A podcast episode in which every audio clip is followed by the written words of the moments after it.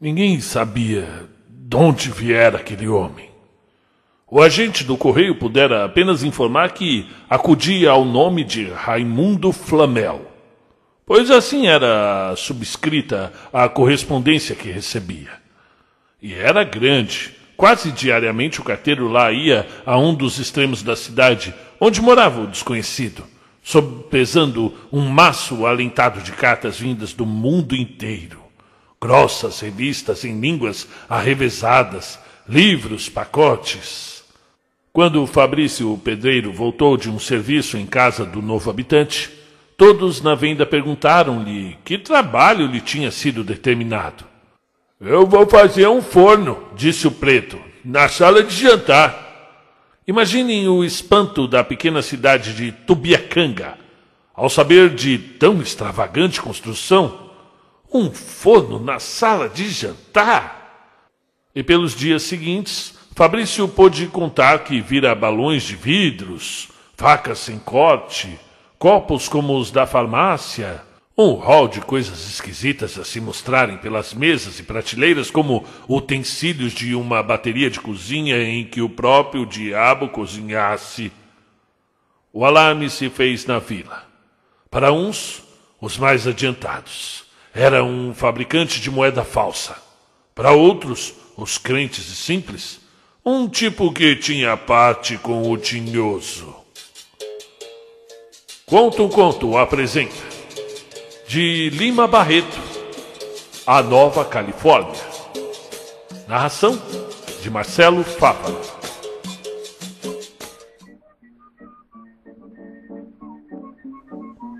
Chico da Tirana, o carreiro, quando passava em frente da casa do homem misterioso, ao lado do carro a chiar, e olhava a chaminé da sala de jantar a fumegar. Não deixava de persignar-se e rezar um credo em voz baixa. E não fora a intervenção do farmacêutico, o subdelegado teria ido dar um cerco à casa daquele indivíduo suspeito, que inquietava a imaginação de toda uma população Tomando em consideração as informações de Fabrício, o Boticário Bastos, o Boticário Bastos concluíra que o desconhecido devia ser um sábio, um grande químico, refugiado ali para mais sossegadamente levar avante os seus trabalhos científicos. Homem formado e respeitado na cidade, o vereador médico também, porque o doutor Jerônimo não gostava de receitar e se fizera sócio da farmácia para mais para viver em paz. A opinião de Bastos levou tranquilidade a todas as consciências e, e fez com que a população cercasse de uma silenciosa admiração a pessoa do grande químico que viera habitar a cidade. De tarde, se ouviam a passear pela margem do Tubiacanga, sentando-se aqui e ali, olhando perdidamente as águas claras do riacho, cismando diante da penetrante melancolia do crepúsculo. Todos se descobriam, e não era raro que às boas noites acrescentassem doutor. E tocava muito o coração daquela gente profunda, a profunda simpatia com que ele tratava as crianças, a maneira pela qual as contemplava, parecendo apiedar-se de que elas tivessem nascido para sofrer e morrer. Na verdade, era de ver-se sob a doçura suave da tarde, a bondade de Messias com que ele afagava aquelas crianças pretas, tão lisas de pele e tão tristes de modos, mergulhadas no seu cativeiro moral, e também as brancas, de pele baça, gritada e áspera, vivendo amparadas na necessária cachexia dos trópicos. Por vezes vinha-lhe vontade de pensar qual a razão de ter Bernardin de Saint-Pierre gasto toda a sua ternura com Paulo e Virgínia e esquecer-se dos escravos que o cercavam? Em poucos dias a admiração pelo sábio era quase geral. E não o era unicamente porque havia alguém que não tinha em grande conta os méritos do novo habitante. Capitão Pelino, mestre escola e redator da Gazeta de Tubiacanga, órgão local e filiado ao Partido Situacionista, embirrava com o sábio. Vocês vão de ver, dizia ele. Quem é esse tipo? Um caloteiro, um aventureiro, ou talvez um ladrão fugido do rio. A sua opinião em nada se baseava.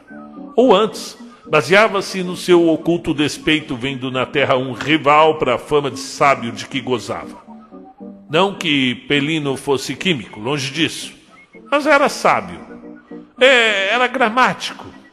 É, ninguém escrevia em Tubiacanga que não levasse bodoada do capitão Pelino, e mesmo quando se falava em algum homem notável lá do Rio, ele não deixava de dizer: Não há dúvida, o homem tem talento, mas escreve um outro, de resto, e contraía os lábios como se tivesse engolido alguma coisa amarga. Toda a vila de Tubiacanga acostumou-se a respeitar o solene Pelino, que corrigia e emendava as maiores glórias nacionais.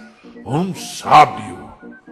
Ao entardecer, depois de ler um pouco o Sotero, o Cândido de Figueiredo, ou o Castro Lopes, e de ter passado mais uma vez a tinta nos cabelos, o velho mestre escola saía vagarosamente de casa, muito abotoado no seu paletó de brim mineiro, e encaminhava-se para a botica dos bastos a dar um dos dedos de prosa.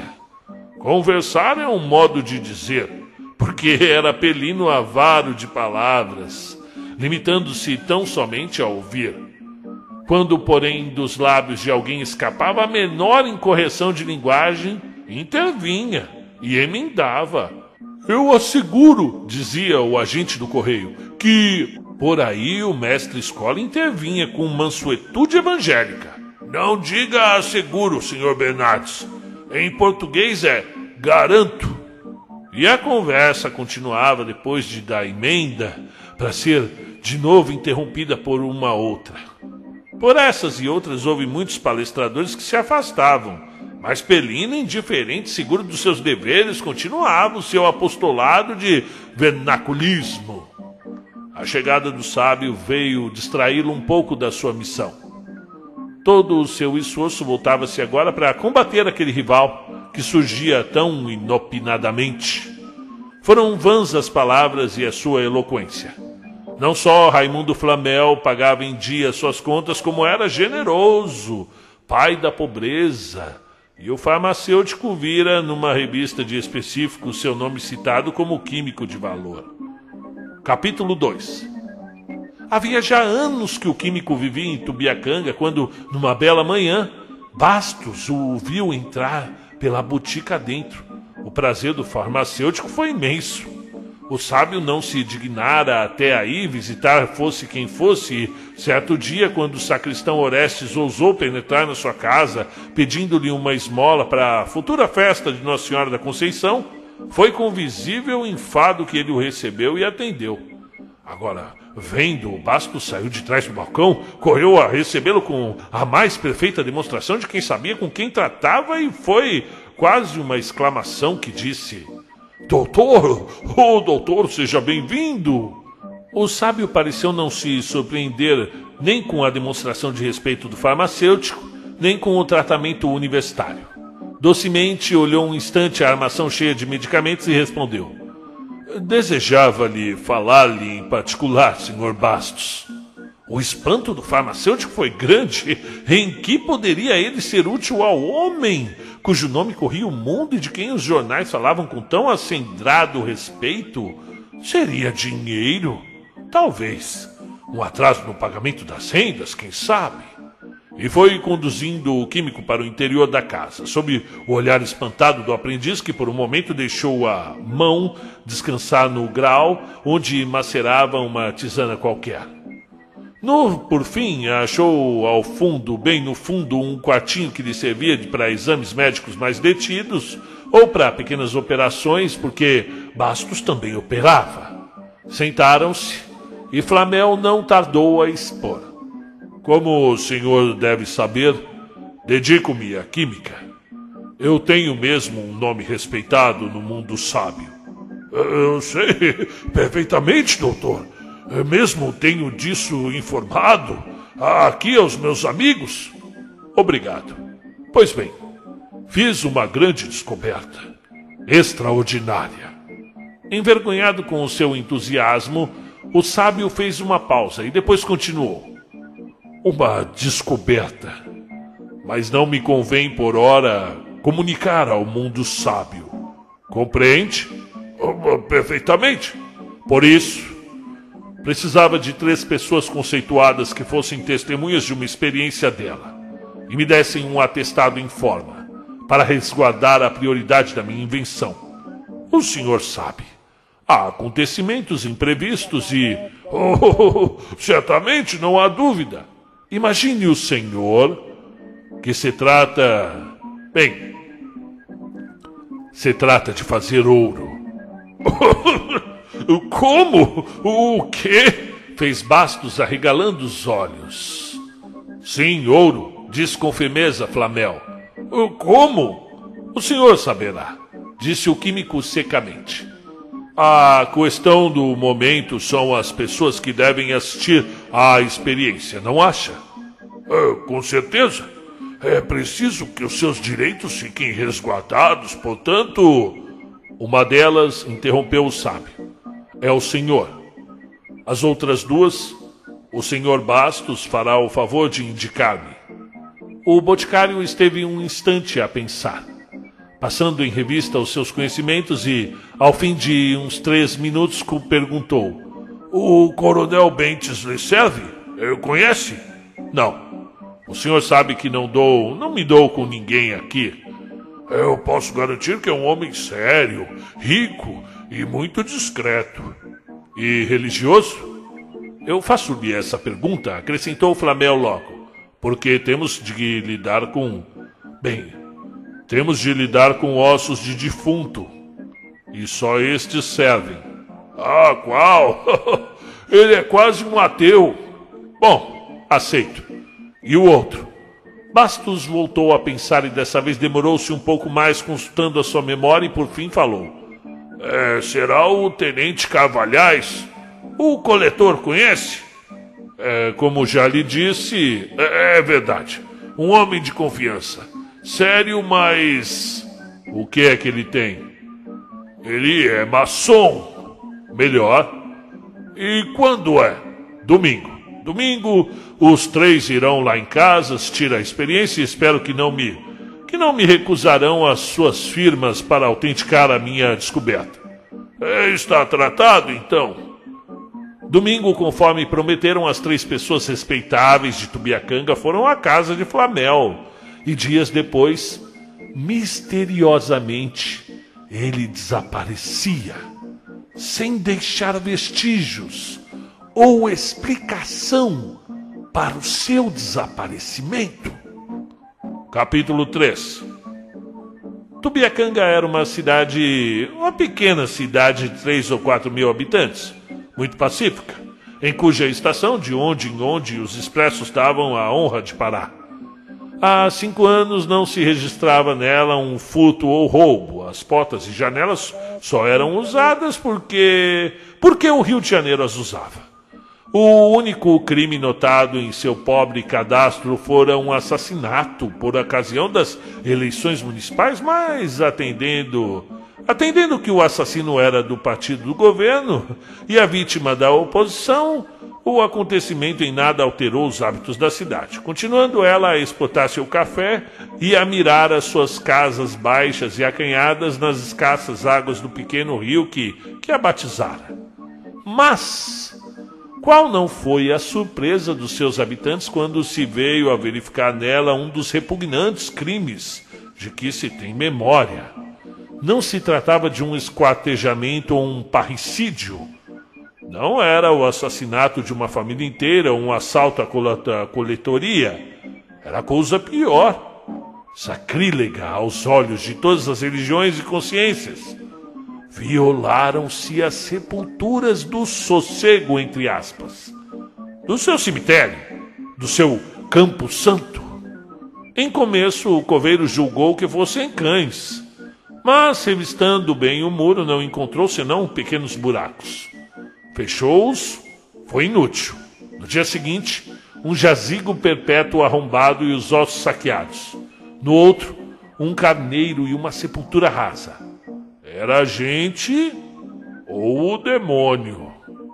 o coveiro não quis mais continuar as pesquisas por sua conta e foi o subdelegado e a notícia é, espalhou-se pela cidade, imagine. A indignação na cidade tomou todas as feições e todas as vontades.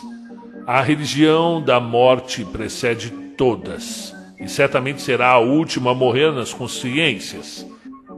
Contra a profanação clamaram os seis presbiterianos do lugar, os bíblicos, como lhe chama o povo, chama, clamava o agrimensol Nicolau, o antigo cadete, e, a, e positivista do rito Teixeira Mendes, clamava o Major Camanho, presidente da loja Nova Esperança, clamava o turco Miguel Abudala, negociante de armarinho, e o cético Belmiro, antigo estudante que vivia aos deus do Ará, bebericando para tinas tabernas.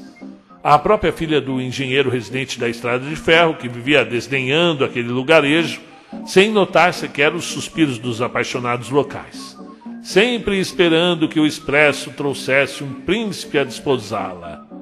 A linda e desdenhosa Cora não pôde deixar de compartilhar da indignação e do horror que tal ato provocara em todos no lugarejo. Que tinha ela com o túmulo de antigos escravos e humildes roceiros? Em que podia interessar aos seus lindos olhos pardos o destino de tão, tão humildes ossos? Porventura, o foto deles perturbaria o seu sonho de, de fazer radiar a beleza de sua boca, dos seus olhos e do seu busto nas calçadas do rio? De certo, não. Mas era a morte.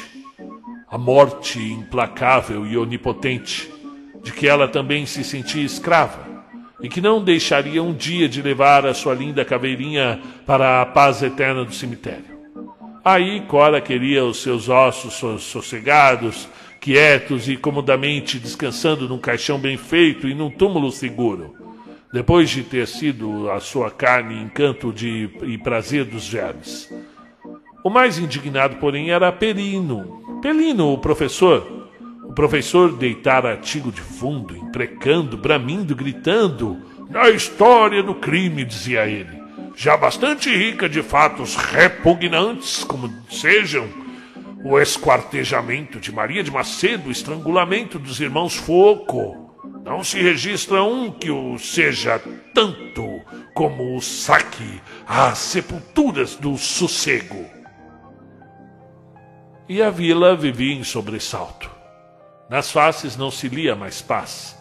Os negócios estavam paralisados, os namoros suspensos, dias e dias por sobre as casas pairavam nuvens negras, e à noite todos ouviam ruídos, gemidos, barulhos sobrenaturais. Parecia que os mortos pediam vingança. O saque, porém, continuava. Toda noite. Eram duas, três sepulturas abertas e esvaziadas do seu fúnebre conteúdo. Toda a população resolveu ir em massa guardar os ossos dos seus maiores. Foram cedo, mas em breve, cedendo à fadiga e ao sono, retirou-se um depois o outro, e lá pela madrugada já não havia nenhum vigilante. Ainda nesse dia, o coveiro verificou que duas sepulturas tinham sido abertas e os ossos levados para o destino misterioso. Organizaram então uma guarda. Dez homens decididos juraram perante o subdelegado vigiar durante a noite a mansão dos mortos. Nada houve de anormal na primeira noite, na segunda e na terceira. Mas na quarta, quando os vigias já se dispunham a cochilar, um deles julgou lobrigar um vulto esgueirando-se por entre a quadra dos carneiros. Correram e conseguiram apanhar dois dos vampiros. A raiva e indignação até aí sopitadas no ânimo deles não se contiveram mais e deram tanta bordoada nos macabros ladrões que os deixaram estendidos como mortos.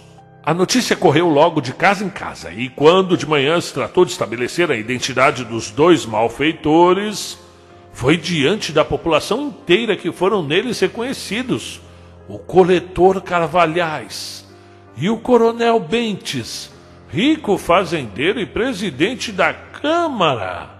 Esse último ainda vivia e as, as perguntas repetidas que lhe fizeram pôde dizer que juntava os ossos para fazer ouro E o companheiro que fugira era o farmacêutico.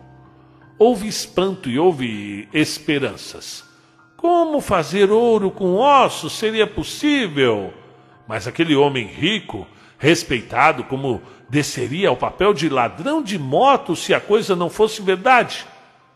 Se fosse possível fazer, se naqueles míseros despojos fúnebres se pudesse fazer alguns contos de réis, como não seria bom para todos eles?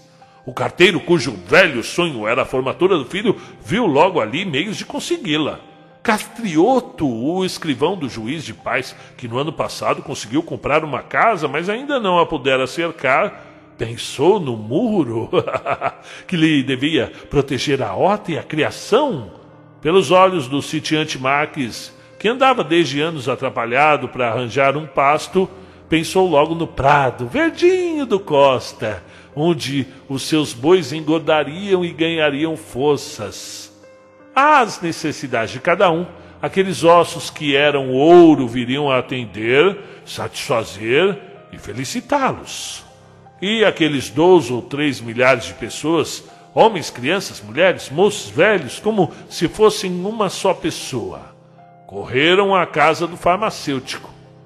A custo, o subdelegado pôde impedir que varejassem a botica e conseguir que ficassem à praça, à espera do homem que tinha o segredo de todo um potose. Ele não tardou a aparecer, trepado uma, a uma cadeira, tendo na mão uma pequena barra de ouro que reluzia ao forte sol da manhã, Bastos pediu graça, prometendo que ensinaria o segredo, se lhe poupassem a vida. Queremos já sabê-lo, gritaram. Ele então explicou que, bom, era preciso redigir a receita, indicar a marcha do processo, os reativos, trabalho longo que só poderia ser entregue e impresso no dia seguinte. Houve um murmúrio, alguns chegaram a gritar mas o subdelegado falou e responsabilizou-se pelo resultado. Docilmente, com aquela doçura particular às multidões furiosas, cada qual se encaminhou para casa, tendo na cabeça um único pensamento: arranjar imediatamente a maior porção de ossos de defunto que pudesse. O sucesso chegou à casa do engenheiro residente da Estrada de Ferro. Ao jantar, não se falou em outra coisa.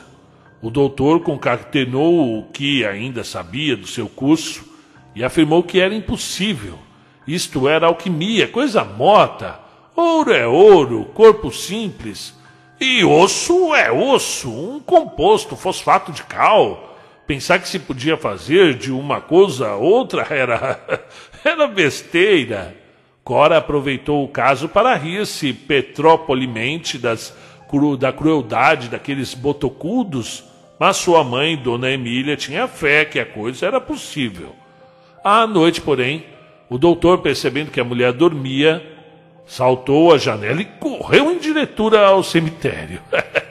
Cora, de pés nus, com as chinelas nas mãos, procurou a criada para irem juntos à colheita de ossos. Não a encontrou. Foi sozinha.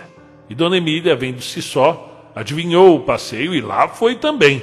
E assim aconteceu na cidade inteira.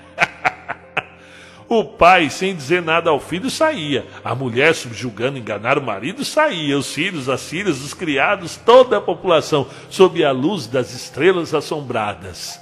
Correu ao satânico Rendezvous no sossego. E ninguém faltou. O mais rico e o mais pobre. Lá estavam era o turco Miguel, era o professor Pelino, doutor Jerônimo, Major Camanho, Cora, a linda deslumbrante Cora, com seus lindos dedos de alabastro, revolvia a sane das sepulturas, arrancava as carnes, ainda podres agarradas tenazmente aos ossos, e deles enchia o seu regaço, até ali inútil. Era o dote que colhia e as suas narinas, que se abriam em asas rosadas e quase transparentes, não sentiam o fétido dos tecidos apodrecidos em lama fedorenta. A desinteligência não tardou a surgir. Os mortos eram poucos e não bastavam para satisfazer a fome dos vivos. Houve facadas, tiros, cachações, Pelino esfaqueou o turco por causa de um fêmur, e mesmo entre as famílias que, as questões surgiram, unicamente o carteiro e o filho não brigaram. Andaram juntos e de acordo. E houve uma vez que o pequeno, uma esperta criança de 11 anos, até aconselhou ao pai: Papai, vamos aonde está a mamãe. Ela era tão gorda. ai, ai. De manhã, o cemitério tinha mais mortos do que aqueles que receberam em 30 anos de existência. Uma única pessoa lá não estivera. Não matara, nem profanara sepulturas. Fora o bêbado, o Belmiro. Entrando numa venda meio aberta e nela não encontrado ninguém, encheram uma garrafa de Paraty e se deixara ficar a beber sentado na margem do Tubiacanga, vendo escorrer mansamente as suas águas sobre o áspero leito de granito. Ambos, ele e o rio, indiferentes ao que já viram, mesmo à fuga do farmacêutico, com seu potose e o seu segredo, sob o dossel eterno das estrelas. Dia 10 de novembro de 1910. Lima Barreto. Muito bem, sejam bem-vindos. Meu nome é Marcelo Fávaro e você está no canal Conta um Conto, um canal destinado à literatura e à expansão dos pensamentos, as reflexões a respeito dela. Então seja muito bem-vindo. Puder fazer esse essa benevolência, essa simpatia, esse favor de se inscrever, vai cada vez mais se tornando íntimo aí do canal, que é uma comunidade literária, tem outros escritores que nos mandam textos para serem aqui lidos exclusivamente, e eles também fazem parte dessa família. E quem foi Lima Barreto? Primeiramente, Lima Barreto foi um gigante, um escritor gigante, nascido em 1881 ok? O ano de lançamento do Memórias Póstumas de Brás Cubas, do Machado de Assis. Então ele é um pouco mais novo, um pouquinho, né? Um pouco assim, bem mais novo que o Machado, porém, acredito aqui, pelo que eu já li do Lima Barreto, chegava muito próximo do Machado. E inclusive acredito até que foi um pouco apagada a sua genialidade por conta do gigantíssimo Machado também, ok? Ele participou junto com Monteiro Lobato e com o Euclides da Cunha daquele movimento, não é uma escola literária, mas é um momento literário que se chama pré-modernismo, que é aquela virada de século. Ainda não é o modernismo, começa oficialmente aqui no Brasil em 1922, com a Semana da Arte Moderna, porém não é apenas o realismo do Machado, porque ele tem uma mudança, algumas nuances ali porque ele, ele emborca o, o, o, escrever brasileiro, aquela simplicidade que depois vai ser um pouco mais explanada no modernismo eh, propriamente dito, que é essa coisa de, de, de você ter um, um, ignorar muitas vezes as normas gramaticais, eh, provocando até a ira desses acadêmicos conservadores, né? Mas trazer essa caricatura do povo, dos costumes sociais locais, né? Então, gente, quem puder estudar um pouquinho mais sobre Lima Barreto, vai encontrar um espírito inquieto, rebelde, como eles devem ser realmente esses escritores é, até, que são considerados malditos, com seu inconformismo, com a mediocridade reinante. Você percebeu aí no conto, né? Como o ser humano pode ser medíocre a ponto de, de, de uma criança pedir: pai, desenterra a mamãe, que ela era gorda, né? Gente, que como é que muitas vezes a ideologia é deixada de lado, a sua moral, a sua dignidade, em troca de um osso que pode se tornar ouro. E aí aqui a gente pode ver até um início aí de, de fantástico, né? Uma conversa com, com, com Kafka depois, né? É, Para quem eh, deseja levar de repente um conto como esse para um artigo científico, de um artigo de mestrado, uma publicação acadêmica, né? Pode, sei lá, conversar aí com o Fantástico ou, É claro que não é o momento literário ali, o realismo mágico viria bem depois, porém eu já encontro aqui uh, certas características muito uh, inerentes a esse tipo de, de inconformismo que usa o fantástico, o, a, o nonsense como pano de fundo. Então Lima Barreto falece no Rio de Janeiro em novembro de 1922, ou seja, no ano em que ocorreu a Semana da Arte Moderna lá em São Paulo. Então você sempre vai encontrar essa coisa de, de um escritor militante, é, é aquela ruptura contra a atitude contemplativa de intelectuais é, sem compromisso com a política, desinteressados. Você vai ver a hipocrisia muito bem trabalhada nas suas escritas, é, ou ostensivo ou disfarçado, mas muito forte. E se você procurar um pouquinho, tem alguns trechos que são bem interessantes e até revoltantes, do, do, relatos dele, como por exemplo aqui ele fala Uh, desde menino eu tenho a mania de suicídio. Aos sete anos, logo depois da morte da minha mãe, quando fui acusado injustamente de furto, eu tive a vontade de me matar. Foi desde essa época que eu, eu senti a injustiça da vida, da dor que ela envolve, a incompreensão da minha delicadeza, do meu natural, doce e eterno, e, e daí também comecei a respeitar supersticiosamente a honestidade, de modo que as mínimas, as mínimas coisas me parecem grandes crimes e eu fico abalado e saculejante.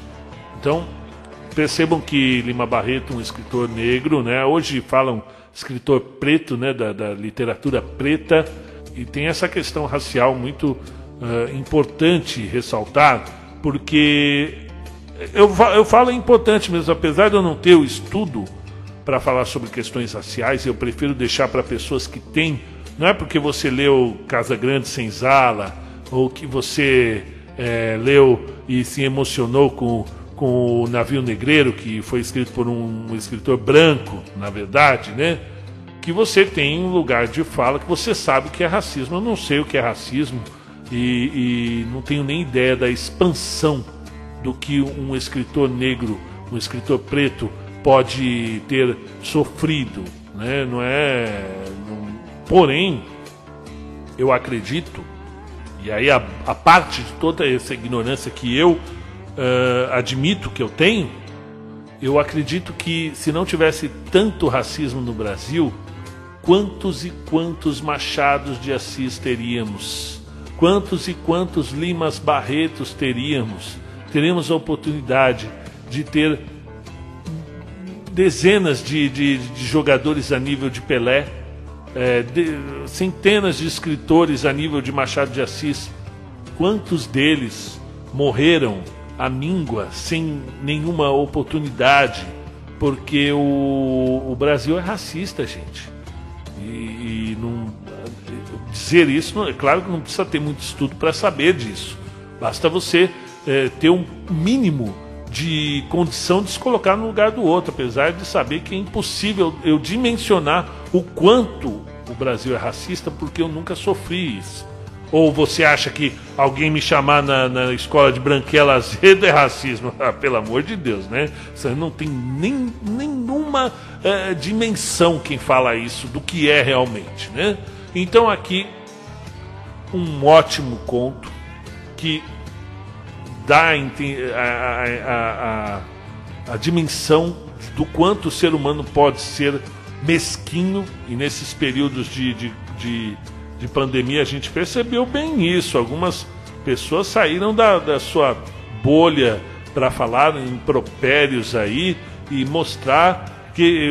Ou você acha quantos desses aí que, que abriram a boca para falar é, estariam na fila lá do, do, do cemitério sujando suas mãos para desenterrar o pai, o avô, para pegar o osso do, do a, a, ponto de se matar por isso. Você acha que esses donos de grandes fortunas estariam em suas casas ou estariam desenterrando seus mortos? A reflexão que eu vou ficar hoje com isso. Muito obrigado por participarem e até a próxima, pessoal.